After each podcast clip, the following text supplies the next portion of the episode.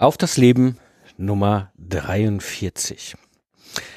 Ja, heute ist Sonntag, der 27.12.2020 und es ist wieder Zeit für mein berühmt-berüchtigter Braindump, den ich ja so normalerweise so einmal im Quartal üblicherweise mache, wo ich einfach unstrukturiert so meine Gedanken in das Mikrofon kippe. Die Hörerinnen und Hörer, die hier den Podcast schon länger hören, kennen das. Ich wandere normalerweise mit dir hier im Kölner Süden am Rhein herum. Leider heute war hier ein Sturmtief und Regen. Ich hatte mir gedacht, irgendwie werde ich das machen, aber am Ende des Tages habe ich dann mich entschlossen. Ja, ich äh, fahre dann doch lieber in meine kleine Polizeistation und mache das vom Büro aus. Deswegen werdet ihr heute nicht diese wunderschönen Umgebungsgeräusche haben, die ihr sonst so gewohnt seid in dieser Episode. Was war das für ein verrücktes Jahr? Also ich muss sagen, ähm, ich habe jetzt gerade meine Jahres- und Zielplanung hinter mir und natürlich auch nochmal reflektiert, wo, wo stand ich vor einem Jahr, wo bin ich heute und das war faszinierend. Ich habe mein, äh, letztes Jahr meine äh, Jahres- und Zielplanung in Den Haag gemacht. Ich war drei Tage, habe mich zurückgezogen in der Woche vor Weihnachten nach Den Haag, war da viel am Strand, äh, wandern, spazieren habe so über, über die Themen nachgedacht, die mich treiben, die mich bewegen. Ähm, ja, das ist ja dieses Jahr jetzt flach gefallen. Ähm, statt drei Tage irgendwie am Meer äh, hatten wir genau in dieser Woche natürlich hier die Kinder zu Hause und wir haben mal wieder Schule gespielt. Und äh, dementsprechend ähm, ja, war das einfach mal nochmal ein anderer Rückschau auf das, was da so passiert ist. Also wenn ich mir überlege, so das erste Quartal, ähm, als dieser Shutdown kam, das war schon krass. Das erinnerte mich extrem an den Moment im Jahr 2008, als im Grunde mehr oder weniger von heute auf morgen ähm, ein großer Kunde uns einen bestehenden Auftrag quasi ähm, ja, wie soll man sagen, entzogen ist das falsche Wort. Sie haben einfach nur gesagt, so, wir sollen unsere Leute zu Hause lassen und bitte auch keine Rechnungen mehr stellen. Ähm, das, ich fühlte mich sehr dann Situation erinnert und habe im Grunde erstmal das gemacht, was ich damals nach der Erfahrung aufgebaut hatte und dachte, ich werde es nie brauchen. Ich bin hingegangen und habe meine ganzen Notfallreserven ausgegraben, weil im März, ganz ehrlich, als ich mir das anguckte, ich dachte, mein Gott, also das wird schon noch ein heißer Ritt. Mm, was relativ schnell aber klar war, und das war für mich so überraschend, ist so, ja, das Internet war plötzlich das Backbone der Wirtschaft. Ne? Wir sehen das auf der einen Seite natürlich auch heute immer noch wieder, ne? das Thema Schule spielen. Also ich habe ja drei schulpflichtige Kinder. Der Youngster, der geht noch in die Grundschule und die beiden Mädels gehen aufs Gymnasium. Und somit hatte ich zwei völlig unterschiedliche Schulformen und erlebt, wie unterschiedlich auch die dann mit dieser Situation umgehen und dem Versuch, Schule zu spielen und äh, wie stark das auch abhängig ist von Infrastruktur. Aber auch abhängig ist natürlich, wie die Lehrerinnen und Lehrer so drauf sind. Ähm, manche äh, Erfahrungen waren top, echt super. Und manche Erfahrungen dachte man sich so, okay, alles klar, da sieht man so die ungeschminkte Wahrheit. Und ähm, was auch sehr in, für mich auffällig wurde, oder was auch dieses Thema ist, Internet ist jetzt plötzlich Backbone der, der Wirtschaft ich habe da einen Anruf gehabt von einem alten Studienfreund von mir, der ist ähm, Leiter Prüfstandsbau, ähm, Maschinenbau, Mittelstand, die bauen so riesige Pumpen. Und der rief mich an, der Michael, und sagte so, ja, ähm, hör mal, du machst da doch so mit dem Internet und Video und Streamen und, und hin und her und so. Und äh, ich brauche mal so ein paar Tipps von dir. Und ich so, was hast du denn vor? Ja, sagt er, er hat das Problem, die haben halt immer diese Abnahmen von diesen riesigen äh, Pumpen, äh, die sie da aufbauen in der Halle da kommen dann in der Regel immer so, so zehn ähm, Assessoren, also Menschen von Kunden, äh, rübergeflogen, irgendwie um die halbe Weltkugel und dann sind die ein paar Tage da und dann gucken sich diese ganze Pumpe an, dann werden die ganzen Prüflaufe gefahren, ne, was so Ingenieure so machen, wenn sie so, so Dinge bauen und anschließend sagen alle Daumen hoch und dann sagt der Michael so, hü, raus aus dem Halle, ich muss die nächste Pumpe auf meinem Prüfstand bauen, weg damit. So und jetzt plötzlich war das Problem, die durften ja alle nicht mehr fliegen, ja, und hatten jetzt aber gerade, er hatte jetzt gerade eine Pumpe auf diesem Prüfstand stehen. Und die wollte er natürlich äh, abnehmen lassen äh, von seinem Kunden und verschicken, weil er muss ja den nächsten Auftrag abarbeiten. Und ähm, ja, und so rief er mich an, sagte immer, hast du mir ein paar Tipps, wie kann ich das irgendwie remote machen? Und äh, dann haben wir darüber gesprochen, habe ich ihm gesagt, komm, mach das doch eins einfach, weißt du, machst eine Konserve mit dem iPhone, ja, filmst du die Maschine, filmst den Aufbau, filmst du deine Datenprotokolle, machst du da irgendwie so ein Video draus, schickst ihnen das Video rüber und sagst so, hier, guckt euch das an, reicht euch das, äh, können wir damit die Maschine verpacken und weg. Und äh, sagt er, nee, ähm, da hat er auch schon drüber nachgedacht, aber er geht davon aus, wenn die jetzt einmal Lunte gerochen haben, dass das alles auch per Remote und übers Internet geht, dann werden die das zukünftig einfordern. Und dann werden die nicht mehr mit äh, beliebig vielen Leuten per Flieger um die halbe Weltkugel kommen, um sie irgendwie für ein paar Stunden so eine Pumpe da anzugucken, sondern äh, dann wollen die halt einen Livestream haben. Und dann wollte er von mir wissen, was für Equipment er braucht, um professionell so einen Livestream für seine Kunden bereitzustellen. Also da sehen wir das Thema Internet. Und dass dieses Ding auch von meiner Seite aus, also dieses ganze Thema, was ich jetzt quasi durch diesen Lockdown im März äh, gezeigt hat, dass wir da Möglichkeiten jetzt plötzlich haben, die auch das normale Null, habe ich mal gehört, geht, es hat sich verschoben und es wird auch nicht mehr zurückgehen. Und ähm, ja, und zu der Zeit habe ich ja dann auch hier die Hörer ähm, die virtuellen Hörertreffen gestartet. Ähm, das war für mich einfach irgendwie so eine spontane Reaktion. Ich kann mich noch dran erinnern, 2008, ich stand da hab diesen Anruf bekommen von der Einkäuferin, von diesem Automobilzulieferer, wo wirklich jetzt einen satten 80.000 Euro Auftrag noch fix drin hatten, auf dem wir, äh, also das war noch offen am Volumen, ne? also wir hatten noch, ein, der Auftrag war größer, aber das war noch Volumen, die locker da waren, die wir noch eigentlich hatten geplant wegzuarbeiten. Und dann rief die ja an und sagt so, hm, Herr Pfingsten, lassen Sie mal Ihre Leute zu Hause keine Rechnung mehr stellen, bitte. Und ich wusste, wie verdammt beschissen diese Situation ist. Ich war alleine. Ich hatte keinen ich hatte niemanden, der verstand, was meine Sorgen waren. Ich konnte damit über, mit niemandem darüber reden. Ja, und das war etwas, was 2008 mir sehr stark, mich auch sehr stark geprägt hat äh, in meinen weiteren Verlaufen. Und so kam dann diese Idee, ähm, ich mache virtuelle Hörertreffen. Einmal die Woche gehen wir um 9 Uhr, Donnerstag um 9 Uhr live. Wer da ist, ist da. Es sind genau die richtigen. Wir können über Themen reden, wir können Fragen besprechen. Eben einfach, um einen Raum zu stellen, um eine Plattform zu stellen, dass äh, wir, die wir als Freiberufler selbstständig sind, plötzlich nicht diese Situation haben, dass wir in so eine, eine ein, einen Wahnsinn reintappen und äh, auch dann irgendwo so das Kopfkino so angeht. Das kennen wir alle als Selbstständige. Ne? Das ist Kopfkino, was dann, was dann losläuft und äh, ja, und dass man einfach auch sieht, okay, weißt du, so mh, mm, schlechte Nachrichten verbreiten sich halt einfach um Faktor 10 besser als gute Nachrichten. Und äh, über die guten Sachen oder das, was alles noch funktioniert, ist ja gar nicht gesprochen worden. Ja, ich will das gar nicht äh, irgendwie abwerten. Also klar, wenn da natürlich durch diesen Shutdown auch Firmen persönlich quasi zwangs, ja, stillgelegt worden sind, was ja im Sinne der gesamten wissenschaftlichen äh, Vorgabe absolut auch richtig ist. Ja, das ist natürlich hart, aber es gibt ganz große Teile der Wirtschaft, die noch funktionieren und vor allem auch ganz viele Erfolgsgeschichten im Kleinen, die dann im Alltag passiert sind. Und äh, auch da Mut zu geben, zu sagen, nein, es ist alles nicht so, so schlimm, so schwarz. Es gibt noch ganz viele Möglichkeiten. Ne? Das Licht ist noch an. Ähm, und ähm, lasst euch nicht kirre machen von diesem Wahnsinn, den da in den Nachrichten, in den Medien oft auch durch, ja, einfach auch fast wie Clickbaits dadurch geprügelt werden.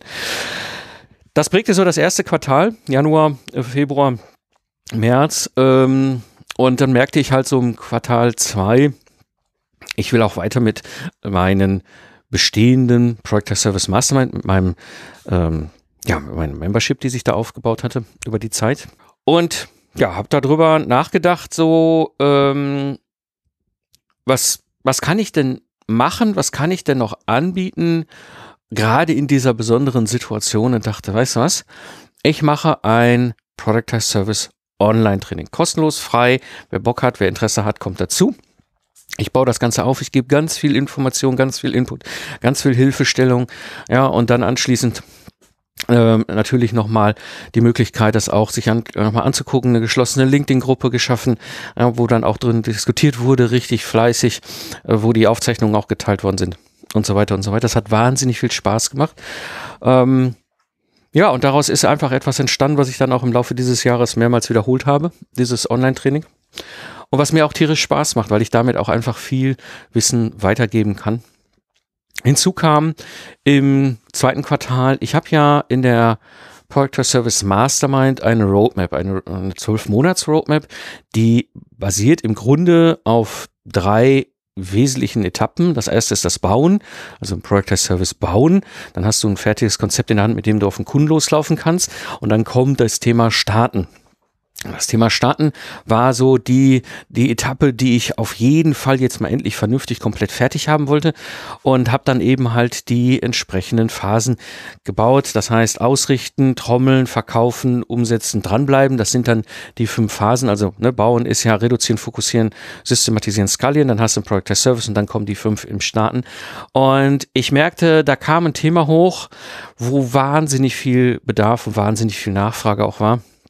Und zwar das Thema B2B Online-Marketing und B2B Online-Sales. Ähm, die, ich habe schon häufiger vorher von den, von den Teilnehmerinnen und Teilnehmern, von den Member bei mir aus der Mastermind, aus der Project Service Mastermind, ähm, die Frage danach gehabt, sag mal, wie machst du eigentlich im B2B für dein Ingenieurbüro Online-Marketing? Wie machst du eigentlich im B2B für dein Büro Online-Sales, die Kunden, die Aufträge, klar?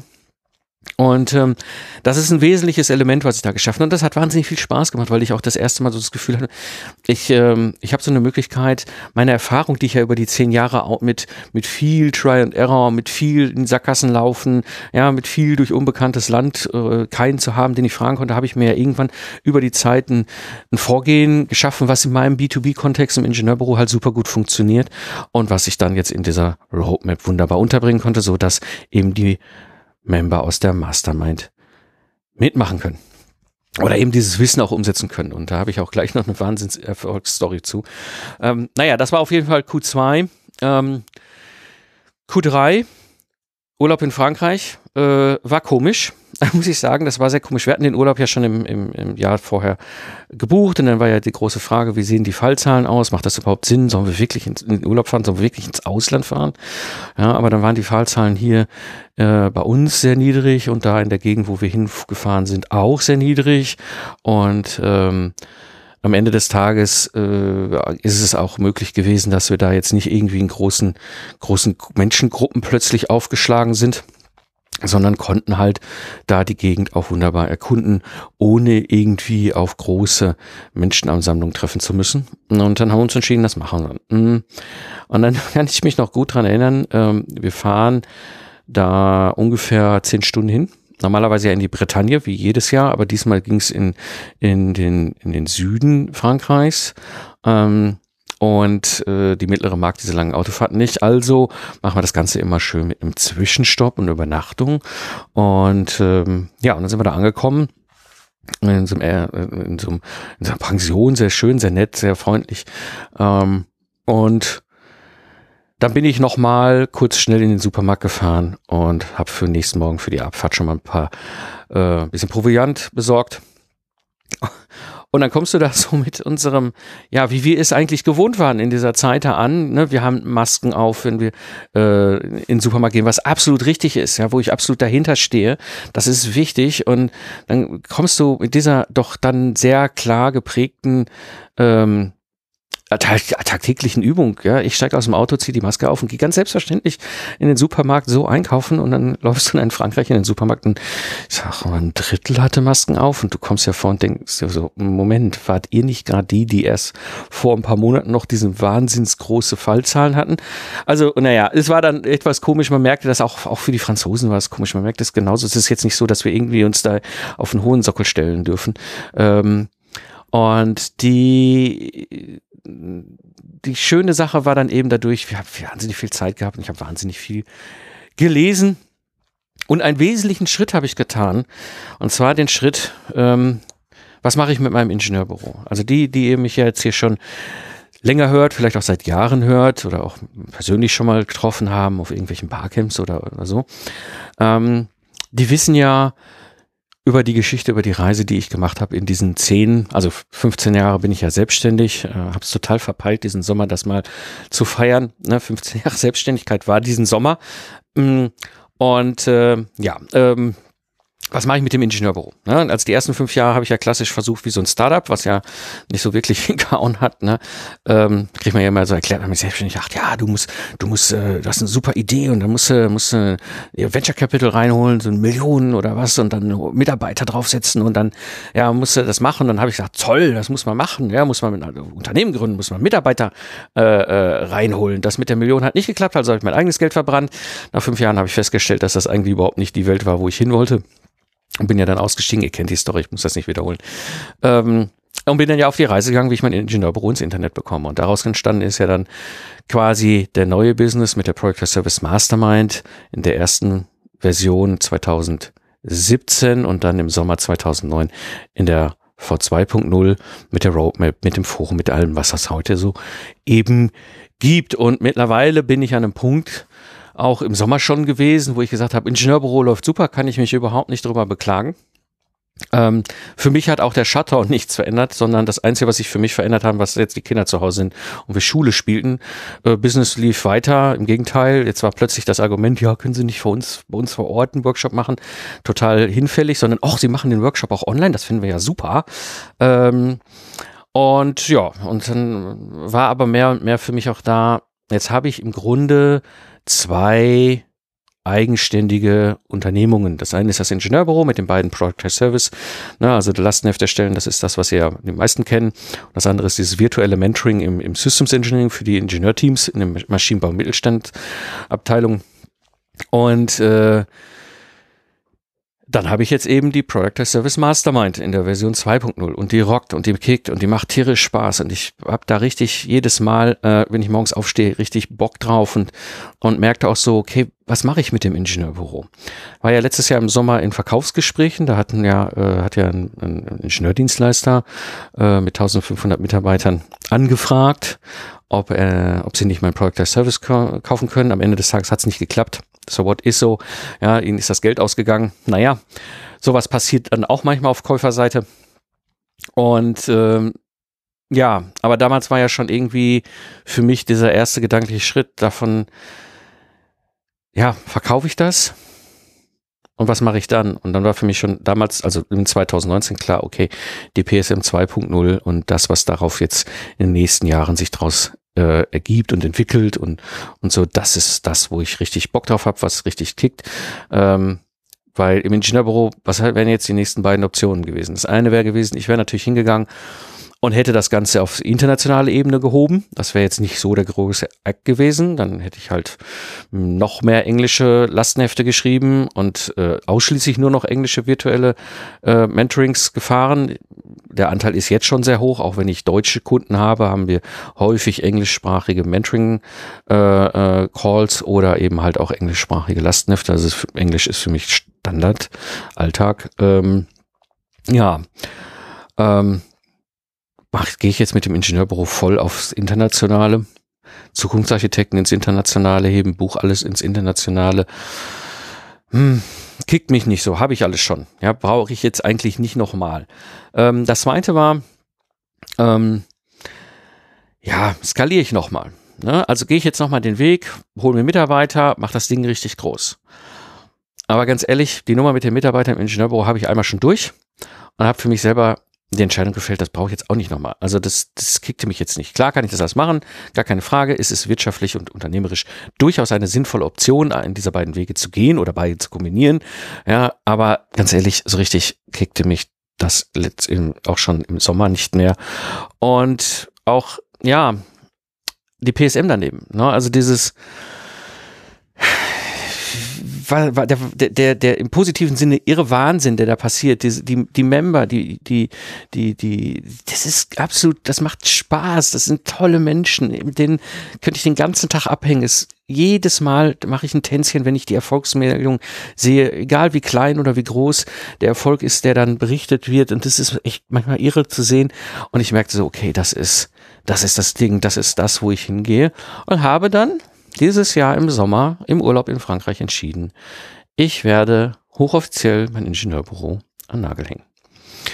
Das heißt, ich habe jetzt noch einen laufenden Auftrag, der wird noch zu Ende laufen, der läuft noch so bis in Februar rein und that's it. Dann werde ich das Ding ins Regal schieben. Ich meine, ist ja eh alles digital, ist ja eh alles virtuell. Ja, da wird jetzt auch nichts verschimmeln. Ja, aber ich werde nicht mehr aktiv mein Ingenieurbüro betreiben. Und äh, ich muss sagen, diese Entscheidung war nicht einfach. Also wenn du 15 Jahre deines Lebens, deiner Selbstständigkeit, alles mit diesem Ding erlebt hast, ja, dieses, dieser, dieser, dieser, diese ersten fünf Jahre, diesen Versuch daraus einen Ingenieurdienstleister zu machen, ja, dann dieser Krach auf der Gesellschafterebene, eine Insolvenz, ja, ich habe ja, äh, in, in Summe sieben Firmen gegründet, ich habe äh, eine erfolgreich verkauft, eine erfolglos geschlossen, eine Insolvenz hinter mir, ja, ähm, da steckt so viel Geschichte drin. Ja, diese, diese, diese Situation im Sommer 2010, wo ich da so frustriert auf dem Rheindamm stand. Ich sagte, verdammt nochmal, das muss doch irgendwie gehen. Ich muss doch irgendwie mein Ingenieurbüro mit einer Dienstleistung über das Internet betreiben können. Über das Internet meine Dienstleistung, ne, aus diesem Reisezirkus aussteigen. Ja, das muss doch alles irgendwie gehen.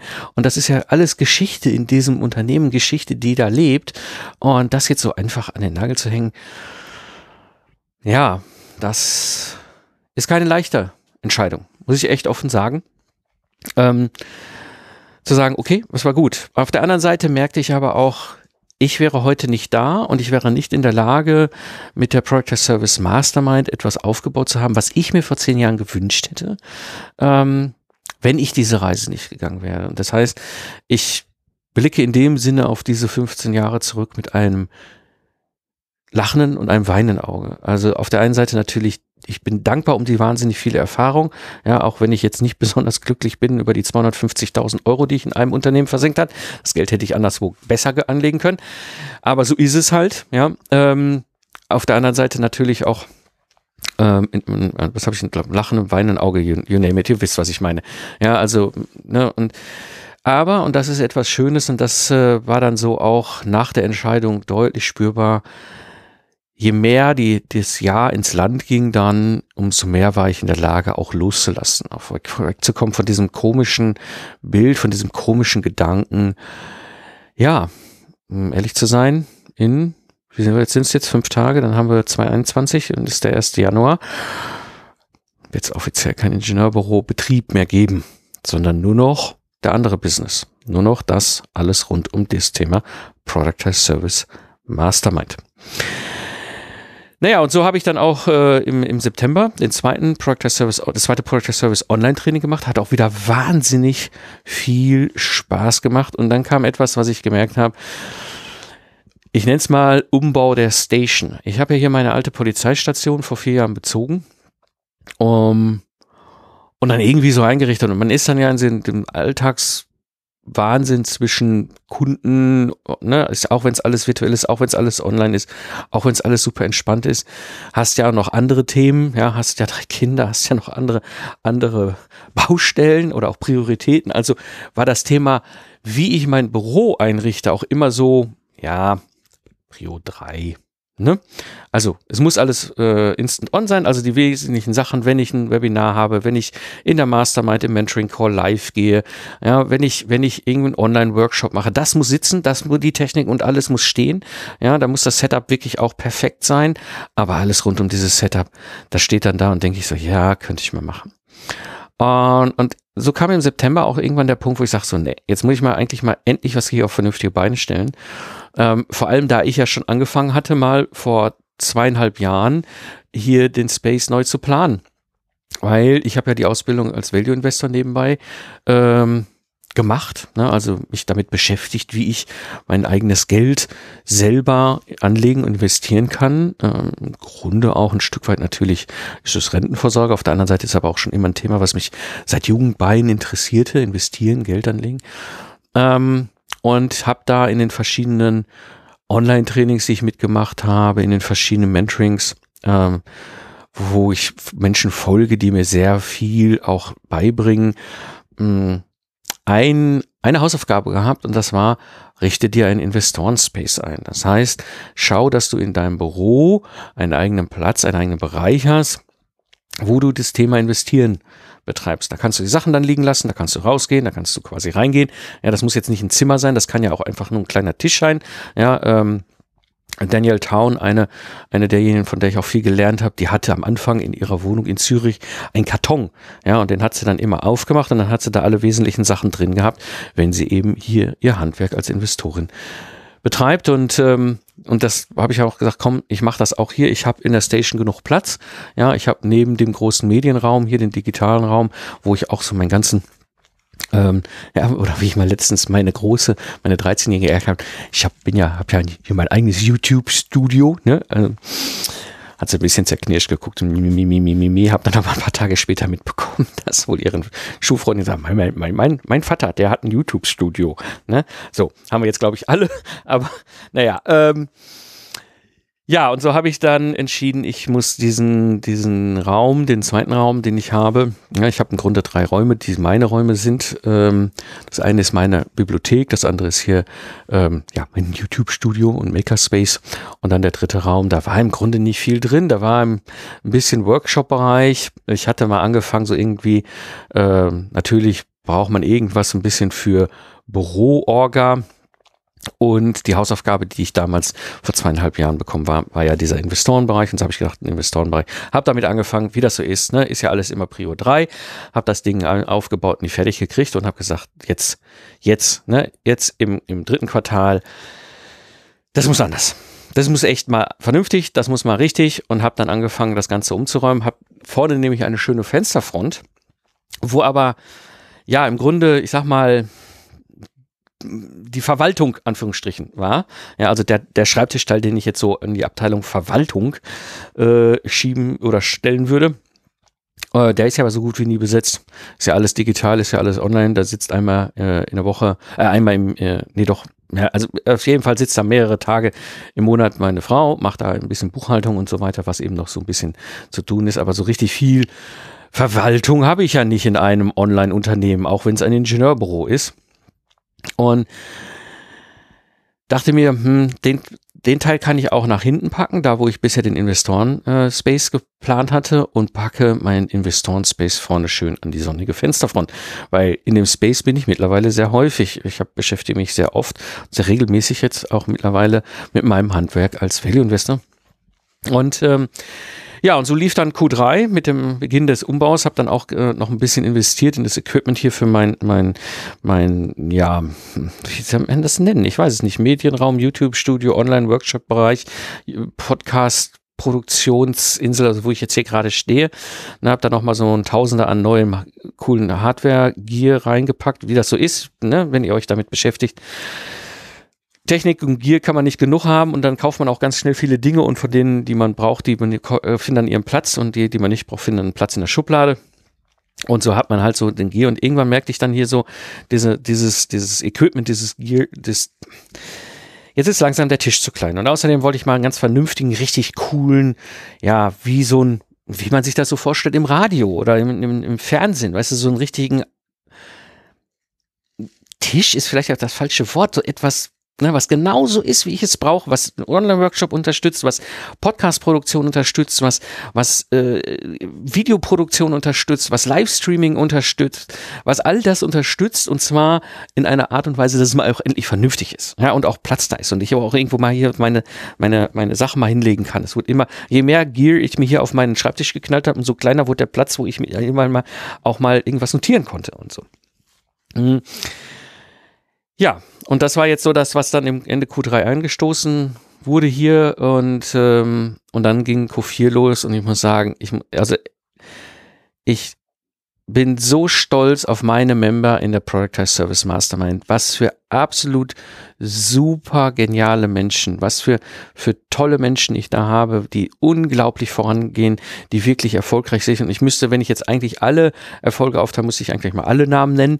Aber ich will mal ganz exemplarisch gerade für Q4 drei Namen rausnehmen, weil das wirklich für mich noch on top wirklich ein Thailand, ein, ein, ein Zusatztänzchen quasi war. Zum einen der Dirk Leitsch, der ja schon lange Member ist, der auch schon in der 1.0 mit dabei war, der einen riesengroßen, hammerkrassen Auftrag gelandet hat äh, in der Schweiz. Ähm, als ich das gehört habe, habe ich die Augen gerieben und gesagt, krass, ja, der hat einen Sprung nach vorne gemacht. Äh, das ist irre, obwohl er schon, ihr habt den ja hier gehört, der war ja schon zweimal hier im Podcast, im Interview. Und hat ein bisschen so aus dem Nähkästchen erzählt, wie sehr ein Productized Service seine Ingenieurdienstleistungen verändert hat. Ähm, und dann der Philipp Schmidt, ja, der wirklich, der kam dazu als Abteilungsleiter Marketing, großer Maschinenbauer, ja, hat gesagt, ich mache mich selbstständig, ähm, ich will das von Anfang an vernünftig machen.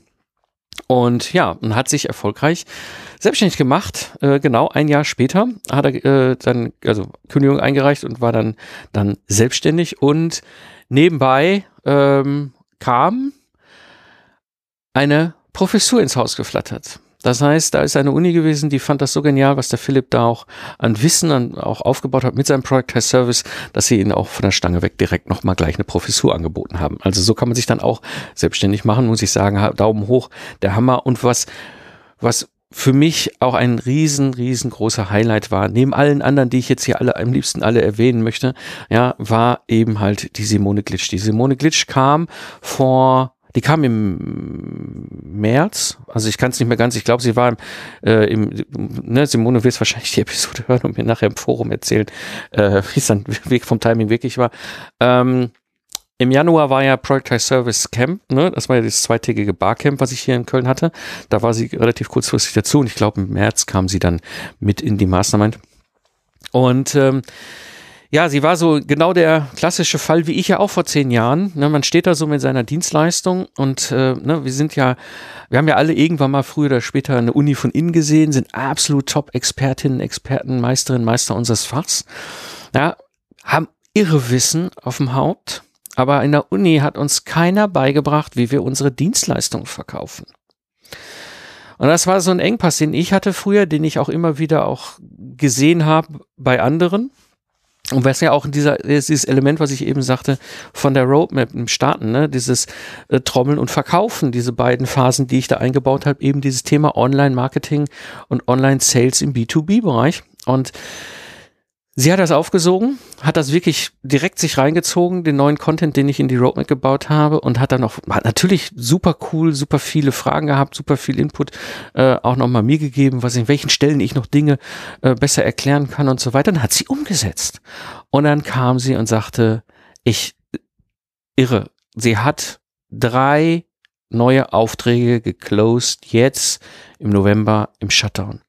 Und das war für sie der absolute Sprung nach vorne und das war das, was mich auch tierisch gefreut hat. Also auf den, auf den verschiedenen Ebenen einfach, weißt du, von der ganzen Bandbreite der Teilnehmerinnen und Teilnehmer bei mir in der PSM, die jetzt irgendwie sagen, ich will mich selbstständig machen, ja, ich will als Führungskraft äh, äh, in die Selbstständigkeit gehen, ich habe keinen Bock mehr, mich in diesen komischen Laden zu verbiegen, sondern ich will mein eigenes Ding machen, über diejenigen, die schon Jahre, Jahrzehnte selbstständig sind und jetzt den nächsten Sprung nach vorne machen, bis hin zu denjenigen, ähm, die dann schon mit dem Project Service länger unterwegs sind und trotzdem noch Riesenerfolge feiern können. Das ist für mich nochmal so eine richtige Bestätigung gewesen. Diese PSM, dieser Weg, den Reise, die ich da eingeschlagen habe mit dieser Geschichte, ist genau der richtige, ist das, was mich tierisch rockt. Und das war so der Moment, wo ich loslassen konnte im Ingenieurbüro das war so der Moment jetzt für mich dann auch Ende, Ende ähm, November, Anfang Dezember, wo ich dann sagte, okay, es ist gut, ich darf es ziehen lassen, es ist in Ordnung. Ich bin dankbar dafür, was ich an Erfahrung gesammelt habe. Ne, ich bin dankbar für die Höhen, bin dankbar für die Tiefen. Ja, und ähm, es ist wichtig gewesen, damit ich da bin, wo ich heute bin. Aber jetzt darf es auch gehen. Ja, und dann kamen in Q4 noch so ein paar andere Sachen dazu. Das Thema Value Investing wurde wieder akuter, aktiver. Und zwar äh, ist mit Mitch ein, ein, ein im Sommer dazu, ein, ein, ein Member dazu gekommen, ähm, der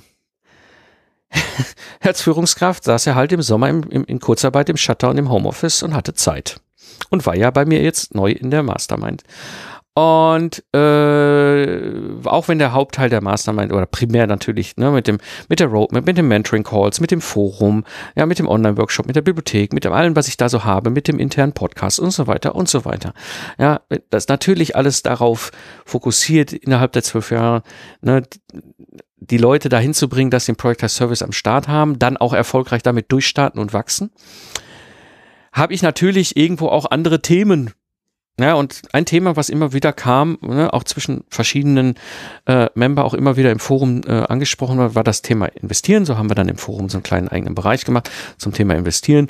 Und äh, ja, es ist halt ein Thema, was uns alle interessiert. Ne, wenn wir jetzt nämlich diesen Weg gehen und irgendwann früher oder später müssen wir uns darüber auch Gedanken machen, wie wir dieses Geld gescheit anlegen können, damit wir einfach was fürs Alter auch haben.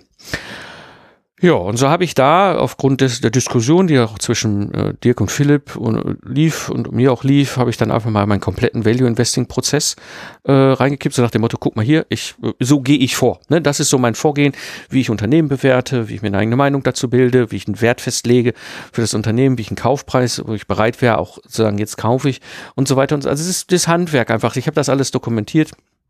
Äh, habe das einfach da in den Thread reingeworfen und das hat der Mitch dann rausgekramt und ist auf das Thema richtig eingestiegen, hat sich alle Bücher reingezogen, die ich dazu empfehle in der Mastermind, ja, hat sich den Prozess reingezogen und kam dann, sagte so, hast nicht Bock, dass wir uns da gegenseitig so ein bisschen challengen, um dieses Handwerk weiter zu üben? Und da habe ich drauf eingestiegen, habe gesagt, boah, geil, finde ich eine coole Idee. So sind wir jetzt damit richtig regelmäßig unterwegs. Hat jetzt nichts mit dem mit der eigentlichen Project Service Mastermind zu tun, sondern es hat sich so ergeben. Ähm, was natürlich, was ich merke, so dieses es ist für mich auch noch mal ein Schritt weiter, äh, nicht nur das Handwerk alleine zu betreiben. Das ist ja schon okay. Also ich bin mir sicher genug in dem Handwerk, dass ich jetzt ähm, nicht alles hinterfrage, was ich mache. Also wir hinterfragen als Value Investor alles, was wir machen, aber ich, ich bin in der Lage, mein Handwerk zu betreiben. Ne? Also ich bin mir so weit sicher, dass ich weiß, dass ich jetzt nicht totalen Blödsinn mache, sondern ich weiß, was ich da tue. Aber man tut es schon alleine. Und das ist etwas, was auch nicht viele andere Menschen verstehen oder sich für interessieren. Und auch in dieser Value Investor Szene gibt es wieder verschiedene Strömungen. Und auch da bin ich so auf einer äh, auf einem äh, Bereich, das nennt sich Rule One, ähm, ne, äh, unterwegs, die das Thema nicht interessiert, ne, können die ganzen Sachen wieder vergessen, aber ähm, naja, auf jeden Fall er ist auf dieses gleiche, die gleiche Schiene eingestiegen wie ich. Und jetzt habe ich plötzlich einen, Counterpart. Jetzt habe ich plötzlich einen, jemanden, ja, wir, wir vereinbaren uns Unternehmen, machen unsere, unabhängig davon unsere Meinung, unsere Bewertung, unsere Analysen und schmeißen die dann übereinander und sehen, was wir rausgekriegt haben. Und, und äh, klar, natürlich das rein, rein faktische, ne, was sagen die Zahlen, was kommt dann kalkulatorisch für einen Preis raus, wo wir bereit wären einzusteigen, aber natürlich auch das Ganze drumherum. Ja, verstehen wir das Unternehmen, verstehen wir das Geschäftsmodell, ja, was, was sagen uns denn diese, diese, diese, diese Dinge zwischen den Zeilen, die man dann so da sieht?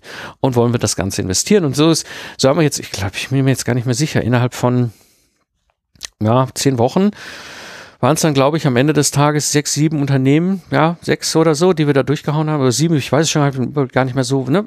Viel natürlich dann am Ende des Tages frühzeitig abgebrochen, das ist ein Teil dieses Prozesses, ne? Wenn irgendwann auf einen Punkt kommt, wo das verstehe ich nicht, ja, oder ist mir zu komisch oder passt gar nicht zusammen, dann brechen wir ab, weil ich will ja keine Lebenszeit versenken in etwas, wo ich dann hinterher, ja, entweder mit einem hohen Risiko investiere, weil ich es nicht verstehe, oder nochmal wahnsinnig viel mehr Zeit, Lebenszeit versenke und am Ende doch immer noch zum Ergebnis komme, das ist keine sinnvolle Investition. Ja, und dann kam noch ein weiterer Punkt, jetzt im Q4, also Q4 war echt, echt rappelvoll, ist irre viel passiert. Ähm, internationales Unternehmernetzwerk. Ich nenne es mal unter diesem Begriff, unter dieser Überschrift. Ähm, im Grunde ergab sich das, dass ich auf zwei verschiedenen Bereichen plötzlich in die Situation kam, dass ich in regelmäßigen Austausch mit anderen internationalen Online-Unternehmern kam. Und zwar jetzt nicht irgendwie ne, mit diesen Werde schnell reich Fraktionen, sondern schon mit seriösen. Und daraus entstanden dann plötzlich zwei verschiedene Gruppen, ähm, wo man sich regelmäßig austauschte. Und das Faszinierende war, ähm, Jetzt komme ich ja äh, als Non-Native in so eine Gruppe rein mit Natives, ne? also die eine Gruppe, da sitzt drin ein Amerikaner, äh, der sitzt, glaube ich, irgendwo in oje, oje, mittlerem, ja, Osten, irgendwo da, äh, ja, weiß ich nicht ganz genau, Atlanta so in der Ecke rum. Ähm, dann ist dabei Niederländer, dann ist dabei ein Amerikaner, der aber in Singapur sitzt, dann ist dabei ein Australier und natürlich der Mike hier aus Köln. Ähm, das heißt, bis auf den Niederländer sind die anderen aber Muttersprachler. Ja, und dann komme ich da so rein und denke so, hm, hm, hm, ja, da triffst du jetzt ganz große, ne, erfolgreiche Online-Unternehmerinnen, Unternehmer, Ähm, und dann kommt man so mit, ne, wir haben ja so als Deutsche immer so dieses Gefühl, wir sind ja so drei Jahre hinterher und stiefel da so rein und fange da so ganz zurückhaltend an zu erzählen, was ich da so mache und was ich da so getan habe im Ingenieurbüro und die Project Service Mastermind. Und plötzlich war das wie, also so, wow, und ich so, was habt ihr, was wollt ihr von mir? Warum stellt ihr mir jetzt plötzlich alle Fragen? Ich bin, ich habe doch KI, ihr seid doch die, die viel weiter seid. Und das war spannend. Die Erkenntnis war dann, auf der einen Seite, es macht mir tierisch Spaß, diesen internationalen Austausch zu haben, aber eben, wir spielen auf Augenhöhe mittlerweile. Also ähm, das ist, äh, war eine wirklich interessante Erfahrung. So ähnlich ging es dann auch in der zweiten Gruppe. Mm, die war deutlich US-lastiger. Ähm, aber im Grunde recht ähnlich die Situation, dass plötzlich merkte, die interessieren sich alle für diesen komischen äh, Non-Native Speaker aus, aus Golda. Ne? Ähm, und was der so dann zu den Fragen so zu sagen hat. Mhm. Sehr spannende Entwicklung. Vor allem haben viel, viel Nachfrage nach dem Thema Productized Service. Ja, wo ich dachte so, hm, ist das nicht ein Thema, was bei euch eigentlich total bekannt ist? Ja, ähm, und äh, ja, das, das führte auch äh, zu einer Situation, wo ich dachte, so, mm, jetzt habe ich ja die Entscheidung gefällt mit meinem Ingenieurbüro. Und äh, jetzt habe ich ja meine deutsche PSM, die ist ja total äh, das, was ich will, es macht mir Spaß, aber steht da vielleicht in, keine Ahnung, fünf Jahren oder so, vielleicht nochmal wieder die Frage, gehe ich einen nächsten Schritt, gehe ich mit diesem ganzen Thema Productized Service, mit der Productized Service Mastermind, mit dem Podcast, mit allem, gehe ich damit auf die internationale Ebene. Und wenn ja, wie? Und äh, da habe ich dann einfach in der Mastermind drei Member gefragt, äh, ob sie mich nicht einfach mal auf dem Hotseat grillen würden. Die hatten alle drei zugesagt. Der Bernd, der Dirk und der Philipp. Und ja, und dann habe ich mich auf diesen Hotseat gesetzt und dann haben die mich da anderthalb Stunden gegrillt. Und das war schon echt gut. Und ich bin da sehr dankbar um die ganzen Rückmeldungen, die ich da bekommen habe. Ähm, und äh, ja, am Ende dabei, für mich ist rausgekommen, definitiv, ich werde international mal mit dem U-Boot ausprobieren. Ja, das ist so ein, ein wesentlicher Faktor, ähm, dass ich im Grunde wie im April 2017 einfach mal so per Hand vielleicht eine Zehnergruppe zusammenstelle, ja, und einfach sage, komm, wir gehen quasi durch die Bauernetappe, ne, reduzieren, fokussieren, systematisieren, skalieren, alles dann auf Englisch, ja, abgeschlossen, vier Wochen Online-Workshop und dann gucken wir mal, wie das Thema ankommt. Mhm. Neben dem Thema kamen aber noch zwei weitere Themen hoch. Und das war für mich auch äh, etwas, und zwar hinterfragten sie, warum ich bei 50 Membern in der PSM einen Deckel drauf machen will. Also momentan sind wir aktuell 38. Ja, ähm, ich gehe davon aus, ne, die restlichen zwölf Plätze zu füllen. Das wird jetzt nicht so das große Thema sein.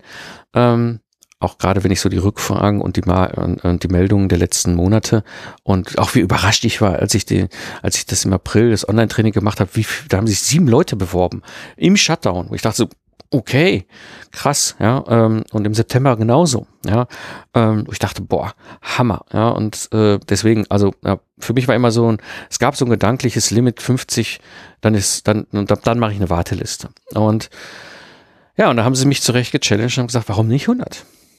Ja, ähm, ich habe gesagt, es muss eine Größen, also ich möchte es in einer Größenordnung halten, wo ich noch jede Person kenne, ja, wo ich zu diesem Namen einfach auch ein Gesicht habe und ich weiß aus der eigenen Erfahrung alles, was so über 100 geht. Ich kenne das von den Pro, äh, Projektmanagement Barcamps. Äh, da trifft man dann auch nicht mehr jeden und dann mir ist es schon wichtig, ich bin ja in dieser Rolle als Mentor in der PSM und da möchte ich auf jeden Fall den Namen und die Gesichter kennen und wissen, wer da gerade aktiv ist. Und dementsprechend ist für mich dieses Limit irgendwo schon da. Aber die Frage war berechtigt, warum nicht 100? Und so kam noch eine weitere Frage. Ähm, und zwar das Thema Preis. Ich hatte jetzt mittlerweile von mehreren Bewerbern von der Bewerberin und von einem Bewerber, glaube ich, bin mir jetzt gar nicht mehr so hundertprozentig sicher, die mir gesagt haben, ich bin viel zu günstig. Ja, ich sollte mal vielleicht meinen Preis verdoppeln. Und auch das kam im Hotseat wieder als Thema raus, dass ich auf jeden Fall mal ernsthaft drüber nachdenken sollte, äh, den Preis hier für die PSM im nächsten Jahr zu verdoppeln. Das heißt, die bestehenden Member zahlen natürlich weiterhin ihr bestehenden aktuellen oder den Preis, den sie haben, aber die neuen werden dann entsprechend ähm, ja höheren Preis haben. So ist es. ähm, genau, ne, also das ist für, für die neuen Member eben halt, wird sich dann der Preis im nächsten Jahr verändern. Das war auch noch so ein Ergebnis und da bin ich super glücklich. Nebenbei ergab sich wieder ein bisschen äh, eine Option, vielleicht den äh, Project Service mit dem Lastenheft zu verkaufen. Da werde ich euch bei Zeiten mal auf, auf dem Laufenden halten. Da werde ich nicht so viel zu erzählen im Moment. Aber da bin ich wieder in Gesprächen. Nicht in der Dimension wie letztes Jahr im Sommer, aber möglicherweise gibt es noch einen dritten, vierten, fünften Weg neben dem Thema, ich werde mein Ingenieurbüro ins Regal legen. Ähm, möglicherweise werde ich Assets aus dem Ingenieurbüro nochmal an Menschen geben. Natürlich gegen Geld, gar keine Frage, wo ich weiß, die gehen in gute Hände und da können sie weiterleben. Mm. Ja, und dann kam etwas in, in Grunde jetzt eigentlich erst vor anderthalb Wochen, ähm, die Project Service Mastermind Planungstage. Ich hatte das mal so nebenbei erwähnt im, im Oktober Mentoring Call. So, ja, ich mache das sowieso und wenn ihr Lust habt, ne, macht das auch. Ne, wir machen das virtuell, ja, jeder für sich, aber eben halt äh, jeder weiß einfach, wir nehmen uns da alle Zeit und wir arbeiten alle an unseren Zielen. Und ähm, ja, und dann habe ich dann gesagt, komm, machen wir das. Ich habe das, wie ich, mein, wie ich vorgehe, habe ich ja in der Roadmap Phase 5 Ausrichten erzählt. Da habe ich mal komplett runtergebrochen, was ich da die drei Tage in Den Haag eigentlich so getan habe, mit der Retrospektive, mit den langfristigen Zielen und dann mit den Jahreszielen. Ja, ähm, und äh, habe gesagt, das machen wir im Grunde, also ich mache es sowieso für mich, ja. Äh, da ich jetzt nicht weg kann, mache ich es halt halt hier. Ja, und äh, wenn ihr wollt, macht es auch, auch für euch und dann machen wir das irgendwie so. Wir machen morgens einen kurzen Zoom-Call beim Kaffee, völlig entspannt, völlig ohne jetzt irgendwelche großen äh, Themen, sondern ne, so ein Hallo, schön, dass ihr da seid, einmal alle einmal gesehen. Dann verschwindet jeder so in seinem stillen Kämmerlein, arbeitet an seinen Themen und abends 16.30 Uhr gehen wir nochmal live. Wer da ist, ist da, sind genau die richtigen. Es ist alles kein Zwang. Ja, wir tauschen uns nochmal aus. Keiner muss Ergebnisse präsentieren. Auch ein ganz wichtiger Punkt, ja, dass klar war, dass das alles, ne, jeder war in der Situation, selber zu bestimmen, ja, was, was er oder sie preisgeben möchte oder eben nicht. Und es hat Spaß gemacht. Das war toll. Es waren auch immer unterschiedliche Leute da. Ich habe jetzt gar nicht so genau einen Überblick, wie viele in Summe teilgenommen haben. Ich habe das Gefühl, es waren so zehn, elf, ähm, die teilgenommen haben, die sich wirklich die Zeit genommen haben. Ähm, und ich möchte, also ich schätze mal, es waren auch ein paar, die dann ähm, nicht bei den Calls dabei waren, trotzdem es gemacht haben. Deswegen es tierisch Spaß gemacht. Und das hat ähm, auch nochmal gezeigt, es gibt Sachen in, in der, in, in, im Mentoring, äh, die wir demnächst häufiger machen werden. Da kam nämlich direkt äh, am Ende des dritten Tages zurück so, ähm, können wir das in 2021 auch nochmal machen? Und ich so, ja sicher. Ne? Warum denn nicht? Hat ja auch allen Spaß gemacht und äh, auch mir. Und ich, auch ich stehe ja hier vor meinem Ergebnis. Auch ich habe ja gearbeitet. Ja, und das bringt mich jetzt zu meinen Zielen. Wo will ich hin? Ähm, und was bedeutet das eigentlich für mich so nächstes Jahr? Mhm. Mein, der Begriff, der überall bei mir steht, ist etwas, was ich genannt habe als das eine Ding, wo ich hin will. Und dieses Bild, dieses One Thing, dieses ganz oben stehende Ziel nenne ich Independent Gentleman. Was bedeutet Independent Gentleman? Ich tue mir so ein bisschen schwer mit dem Begriff Privatier. Der hat auch so ein schräges Bild und auch teilweise schräg besetzt.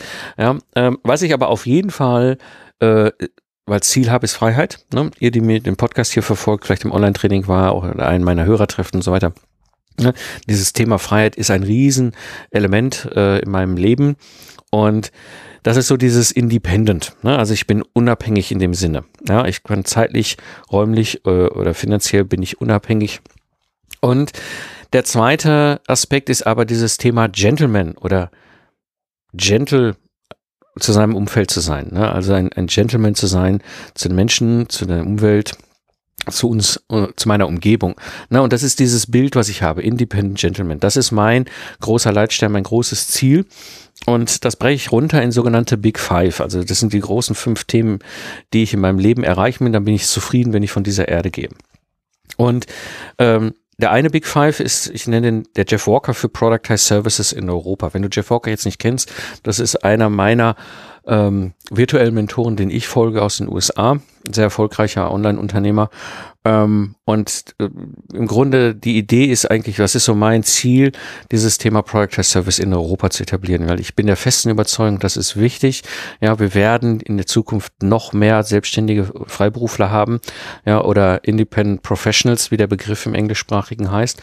Und äh, mein Wunsch ist einfach ihnen, äh, dieses Wissen zu geben, weil wir alle, die wir uns mit Selbstständigkeit beschäftigen, nämlich immer und überall hören auf Gründerseminaren, auf, auf Gründertrainings, im Öle der Löwen und so weiter. Hey, macht Startup, macht Startup, macht Startup. Und eigentlich wollen wir das nicht. Wir wollen ne, als Expertin, als Experte, als Meisterin, Meister unseres Fachs, also als Independent Professional unser Leben gestalten. Ähm, und keiner erklärt uns, dass es auch einen völlig anderen Weg gibt, mit einem völlig anderen Geschäftsmodell, nämlich mit einem Productized Service, sehr erfolgreich unterwegs zu sein. Und das ist etwas, wo ich diese Erfahrung, dieses Wissen auch nochmal auf, äh, auf eine nächste Ebene in Europa heben möchte. Das ist so mein Ziel.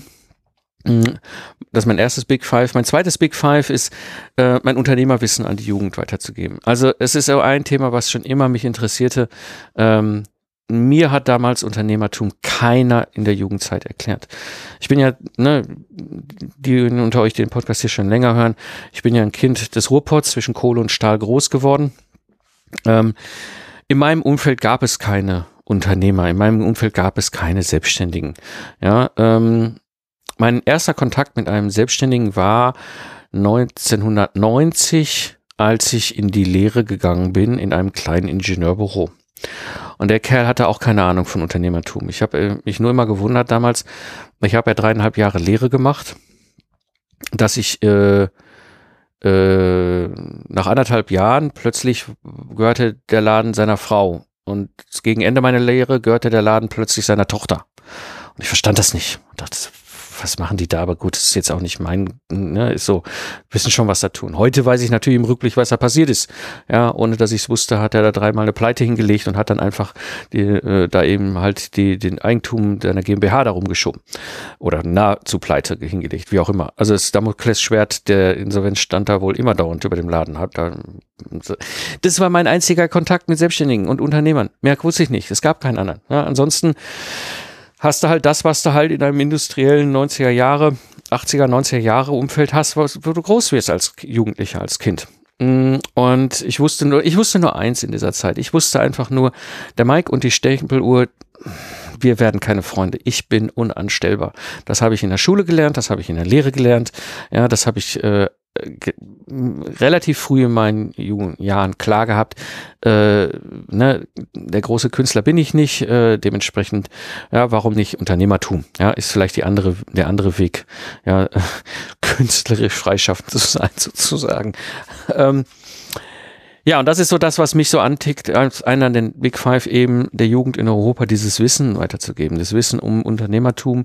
Und zwar eben nicht dieses Startup, werde schnell reich, hier bau, verbrenne Millionen äh, ähm, äh, Investorengelder, äh, baue da den nächsten Amazon nach, sondern eben dieses, hey, Selbstständigkeit ist eine sehr valide Idee. Und es ist vielleicht auch sogar eine validere Idee in der Zukunft, in die wir gucken hier in den nächsten 10, 20 Jahren. Ja, und äh, eben dieses, dieses Wissen weiterzugeben der Jugend. Ne? Und dann auch damit verbunden dieses Wissen, um vielleicht auch das Thema investieren und so. Weil das, das Value Investing, also die Art, wie ich es tue und Unternehmertum, sind schon sehr ähnliche ähm, Vorgehensweisen. Und äh, ja, und ich hätte mir, also wenn ich jemand in meiner Jugend getroffen hätte, der mir sowas mal gezeigt und erklärt hat, hätte ich wahrscheinlich damals schon einen völlig anderen Weg genommen. Ähm, dann ein weiterer Big Five ist, äh, den ich eigentlich schon auch schon lange habe, ähm, wovon ich schon immer träume, ist quasi ein wie so eine Art, ja, wie soll ich sagen, Gutshof ist vielleicht der richtige Begriff, ich weiß es nicht. Ja, also was mir immer so vorschwebt, ein Bild im Kopf ist so ein U-förmiger Hof, ja, mit, mit äh, U-förmiges Haus, mit Hof in der Mitte, ja, und dann ist in dem linken Teil, in dem linken Trakt ist halt quasi privat, ja, und dann in dem, in dem Quertrakt ist halt Online-Business und in dem anderen gegenüber Längstrakt ist so Makerspace, ne, wo ich in meinen Oldtimer schraube, an meinen Motorrädern schraube, ja, wo ich vielleicht auch einen richtigen Makerspace mit 3D-Drucker drin habe, ja, wo ich Dinge, wo ich, wo ich, wo ich auch einfach handwerken kann, sozusagen. Ja, ähm, das ist so mein Traum. Äh, ist nicht ganz einfach, sowas zu kriegen hier im Kölner Raum. Äh, weder finanziell noch überhaupt was der Marktlage, die Marktangebotslage hergibt. Aber das wäre so mein Traum. Da in sowas, sowas zu finden, sowas quasi von mir aus auch wieder aufzubauen und sowas zu schaffen und dort eben halt zu leben. Und äh, ja, das ist mein dritter Big Five. Mein vierter Big Five ist eben äh, gesund bis ins hohe Alter. Äh, wobei hohes Alter definiere ich ein bisschen anders, als vielleicht die eine oder anderen das nennen. Äh, für mich ist einfach wichtig, es wird irgendwann einen Punkt geben, wo ich von dieser Welt gehe. Und das ist so völlig okay so. Ja, ähm, aber ich will einfach in diesem Punkt sagen, ich habe mein Leben gelebt und ich habe das erreicht, was ich erreicht haben wollte. Und da ist eben halt gesund zu sein, altersgemäß gesund zu sein. Also ich erwarte jetzt nicht mehr, ja, Stand heute bin ich 46, äh, dass ich nochmal, ne, wie so ein junger Spunden Marathon laufen werde. Das ist so wohl wahrscheinlich durch bei mir, aber Ne, aber trotzdem, dass ich vielleicht so auch mit 50 nochmal einen Marathon oder einen olympischen Triathlon laufen kann oder vielleicht auch mal eine andere Challenge mache, wo ich sage, hey, altersgemäß völlig okay, bin aber gesund, bin fit, kann das. Ja, das ist so, so etwas. Und dann gibt's äh, noch ein, ein, ein, ein fünftes Big Five und das ist so mein Traum. Ja, ich liebe die Bretagne, ich bin gerne dort. Ähm, und ich habe einmal äh, vor Jahren hatten wir ein großes Ferienhaus dort mit einem wunderschönen Blick über die Bucht.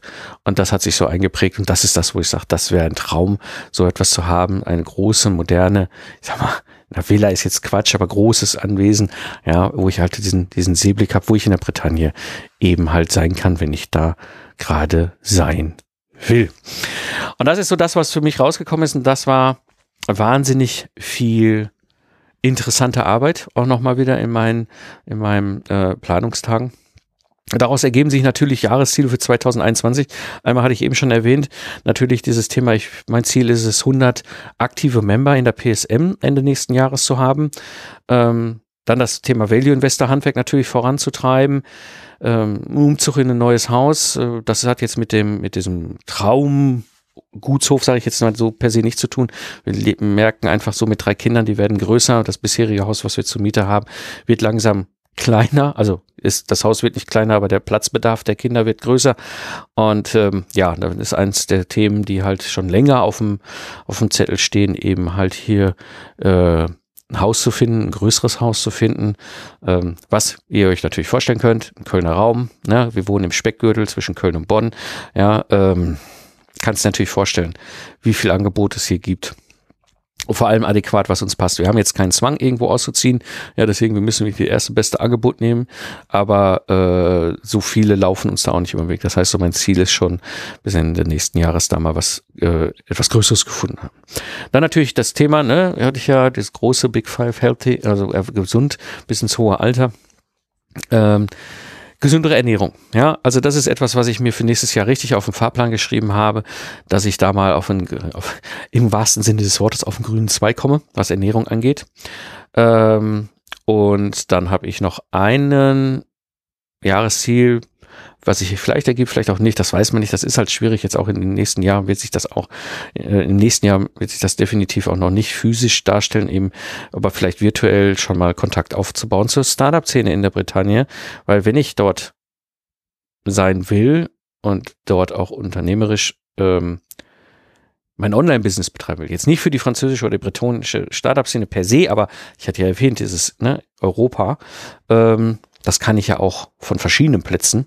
Ja, das kann ich hier von Köln, das kann ich aber von der Bretagne aus oder auch mal ne, drei Monate in der Bretagne sein oder so oder mehrmals zwei Monate oder keine Ahnung, wie auch immer.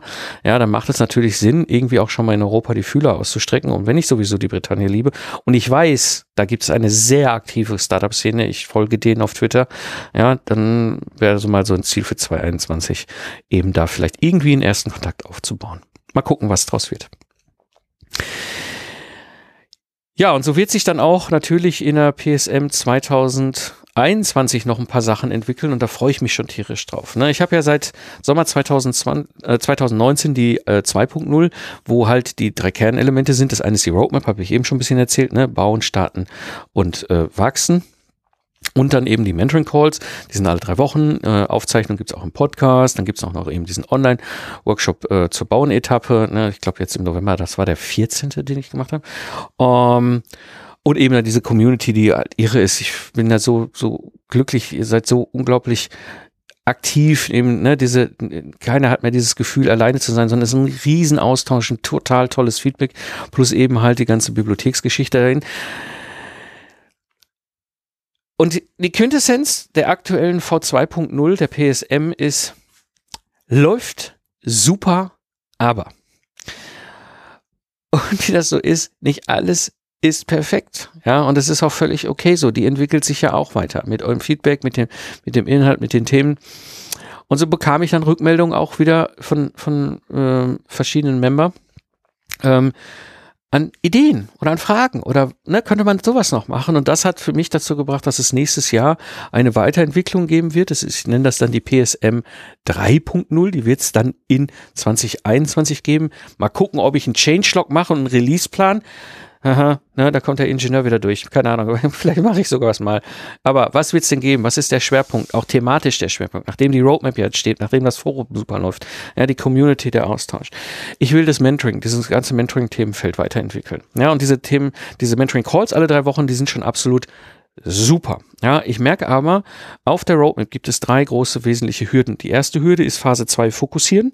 Ja, dieses runternischen, runterfokussieren, eine Person, ein Problem, eine Lösung, das fällt vielen schwer und vor allem alleine. Ja, das weiß ich. Und da ist es unglaublich hilfreich zu wissen, da ist der Mike, da sind andere Erfahrene oder andere, die jetzt neu dazu gekommen sind und sich auch mit dem Thema beschäftigen. Äh, und glaub mir, auch wenn wir schon vielleicht länger ein Product as Service haben, dieses Thema fokussieren wird nie weggehen. Ja, wir werden auch, wenn wir unsere Nische, unseren Fokus gefunden haben, das immer weiterentwickeln, immer weiter uns über die Jahre mit diesem Thema beschäftigen. Das ist so ein so eine wesentliche Hürde. Die zweite große Hürde ist das Thema Trommeln. Ja, das Thema, ich habe ja jetzt einen Productized Service, ich muss ja jetzt sichtbar werden, am besten eben im Netz. Ja, aber ich traue mich nicht, wie, wie soll ich denn da vorgehen, trommeln, was soll ich machen? Was macht denn Sinn, ja? Äh, was macht keinen Sinn, ja? Was macht vor allem in unserem B2B-Kontext eben halt Sinn? Das ist so der zweite, die zweite große Hürde, wo viele vorstehen. Und die dritte große Hürde ist eben das Verkaufen. Ich hatte es ja schon erwähnt. Ja, dieses Thema, man hat uns an der Uni alles Mögliche beigebracht, aber man hat uns nicht beigebracht, wie wir unsere Dienstleistung verkaufen. Und ähm, das ist die Phase 7, verkaufen. Das sind also ne, diese drei Hürden, Phase 2 fokussieren, Phase 6 trommeln, Phase 7 verkaufen, wo ich weiß, wo auch viele alleine davor stehen und sagen so, oh, ja, da muss ich jetzt irgendwie drüber und ich, aber es wäre schon toll, wenn ich da irgendwie andere hätte, Unterstützung von Mike und so weiter und so weiter. Ähm, plus meine Erfahrung jetzt nach 14 Mal Online-Workshop durchführen, Weißt du, dieses Bauen habe ich in der Roadmap komplett dokumentiert und ihr seid alle kluge Köpfe. Ja, ich muss euch das nicht jedes Mal vorbeten. Äh, das, das, ich sehe bei ganz vielen, die sehr selbstständig alleine die Roadmap durcharbeiten und gar nicht diese, diese vierwöchigen Online-Workshop äh, äh, brauchen zwingen, sondern viel wichtiger sind eben diese, diese drei äh, Engpässe, ja, die zu adressieren auf der Roadmap. Und so habe ich mir überlegt, wird es ein neues Konzept geben für 2021. Ja, mm, und zwar die Mentoring Calls bleiben. Super erfolgreich, wie gesagt, alle drei Wochen, äh, immer montags 11 Uhr. Ihr schickt mir eure Fragen, ich gehe darauf ein. Anschließend gibt's eine offene QA. Ja, ähm, das ist sowohl für Einsteiger wie für Fortgeschrittene. Ich merke das über die Zeit jetzt mittlerweile, wo ich das mache, super beliebt. Ja, das sind Fragen an mich, aber auch eben anschließend diese offene QA, nochmal dieser Austausch live miteinander. Ähm, ganz wesentlicher Punkt. Äh, auch, dass das Ganze natürlich in den internen Podcast geht, die Aufzeichnung. Das heißt, viele nutzen auch gerne die Möglichkeit, die Frage zu schicken. Und wenn sie dann nicht live an dem Termin teilnehmen können, anschließend eben äh, die Aufzeichnung im Podcast zu hören oder eben im, im Video, je nachdem, was dann lieber ist. Ähm, dann wird es aber etwas geben, das, was neu ist dann nächstes Jahr. Das nenne ich dann die Sprint-Workshops. Was sind die Sprint-Workshops? Mit diesen Sprint-Workshops will ich auf diese Engpässe, diese Hürden in der Roadmap fokussieren. Eben das Fokus, äh, ne, das Thema äh, Phase 2 fokussieren, das Thema Phase 6 trommeln und äh, das Thema äh, äh, Phase 7 verkaufen. Und die Idee, die ich jetzt entwickelt habe, es wird alle sechs Wochen rollierend, immer freitags 15 Uhr, äh, ein Kickoff, einen kurzen, äh, eine kurze Stunde geben, wo ich, im Grunde ist es das gleiche wie vorher bei der Online, Online-Workshop. In dieser Stunde gebe ich viel Input und erkläre die Hausaufgabe. Und dann äh, gibt es eine Woche, einen Sprint, deswegen Sprintwork, eine Woche, wo wir an, eben konzentriert an diesem Thema arbeiten. Die, die gerade an dem Thema äh, arbeiten wollen. Und so ist das eben auch ein Angebot, dass sich alle sechs Wochen rollierend ist, kommen die Themen ja immer wieder über den, über den Zeitraum, über das Jahr. Ja, das heißt, wir können uns mit diesen Themen beschäftigen, weil auch das ist, alle drei Themen sind Themen, die machst du nicht einmal, die machst du immer weiter, die entwickelst du immer weiter, du entwickelst immer weiter dieses Fokussieren, dieses, ne, eine Person, ein Problem, eine Lösung, du entwickelst immer weiter dieses ganze Thema Trommeln, du entwickelst immer weiter das ganze Thema Verkaufen. Und durch dieses Rollierende kommen alle drei Themen immer regelmäßig dran. Ja, der große Vorteil auch da wieder, das ist halt, sowohl für die Einsteiger, die jetzt gerade neu dazukommen, wie aber auch für die Fortgeschrittenen, ähm, super hilfreich ist es Arbeiten am Business, ja, und da wieder so fokussiert drin, dran arbeiten, ist es halt auch, wie im Online-Workshop auch schon erlebt, dieses Umsetzen. Wir setzen um, ja, dieses, wir machen genau an den Themen, ja, ähm, und eben halt wissen, die anderen arbeiten auch an diesem Thema, ja, und ich nehme euch alle eben dann immer in diesen Sprint-Workshops an die Hand. Dann wird es ein weiteres Element geben, das gab es schon so andeutungsweise auch jetzt dieses Jahr und zwar nenne ich das Member Breakthroughs. Member Breakthroughs ist etwas, ist ein Konzept, wo du ein 15 Minuten Fokuszeit bekommst in einer Gruppe von fünf. Ja, und dann kannst du deine Frage, dein Problem oder deine Ideen loswerden und kriegst eben Feedback. Und auch das wieder alle sechs Wochen rollierend. Ja, und zwar immer genau in der Woche nach, äh, äh, nach dem Kickoff von dem Sprint Workshop. Ja, das heißt, ihr seid, das, das, das greift dann ineinander. Ja, dieser Breakthrough, du kannst dann da mit reinkommen live. Ja, ich werde dann alle, die, die da sind, aufteilen in mal dann in so Fünfergruppen. Ja, und dann habt ihr diese Hotseat-Kiste ne, mit diesen 15 Minuten Reihe um. Ja, jeder kann seine Fragen, seine Themen in die Runde werfen, Feedback bekommen oder aber auch von den Themen der anderen lernen. Ja, das ist ja immer dieses Wunderbare.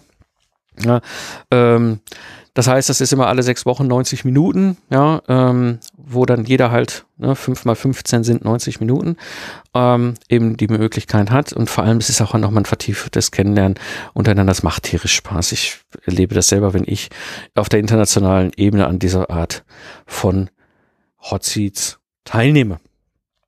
Und es gibt noch ein weiteres Element, und das hatte ich ja eben schon erwähnt, das sind die Planungstage. Auch die wird es 2021 wieder geben und das wird ein festes Element sein. Ja, das heißt, diese Ziel- und äh, Jahresplanung, ne, immer die Woche vor Weihnachten, Roadmap, fünfte Phase ausrichten, virtuell oder für sich, äh, also virtuell, aber jeder für sich, aber dann doch zusammen.